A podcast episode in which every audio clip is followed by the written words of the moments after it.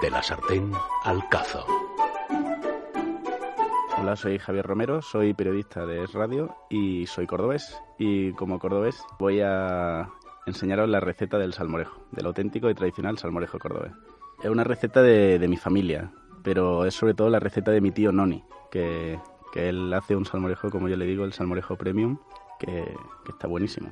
En verano él tiene una finca y en su finca tiene una huerta con tomate y allí es donde, de donde saca un auténtico tomate que es el tomate de alcolea con el que el salmorejo sale especialmente bueno.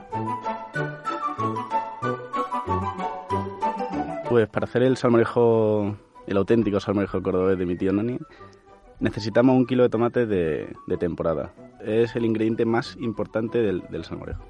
Si estamos fuera de temporada, pues el tomate que se utiliza es el tomate pera, que es el, bueno, el más ideal.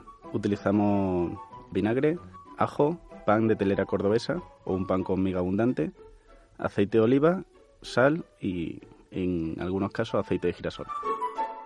El salmorejo se hace batiendo todos los ingredientes en un recipiente, ¿no? Para eso necesita una batidora y un recipiente grande. Se pelan los tomates, se ponen ahí y se va echando un chorro de vinagre, eh, un diente de ajo pelado, el aceite de oliva y un puñado de sal. El vinagre eh, preferiblemente sea que sea de vino y a ser posible de jerez, que le da un sabor especial. Luego, lo del aceite de, de girasol es si el tomate es muy bueno. Si el tomate es muy bueno, es un truco para no matar del todo el sabor del tomate. Entonces, en vez de echar aceite de oliva, se utiliza aceite de girasol.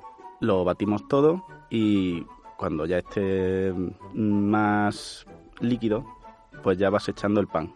Y bueno, eso ya depende del gusto del consumidor. Hay gente que le gusta más, más denso, otra gente que le gusta más líquido.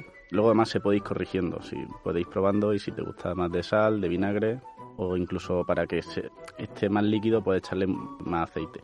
Y luego otro truco, aparte del del aceite de girasol, es tomar el salmorejo un día después o dos días después de haberlo hecho, porque así va reposando y se deja pensar y así está más bueno.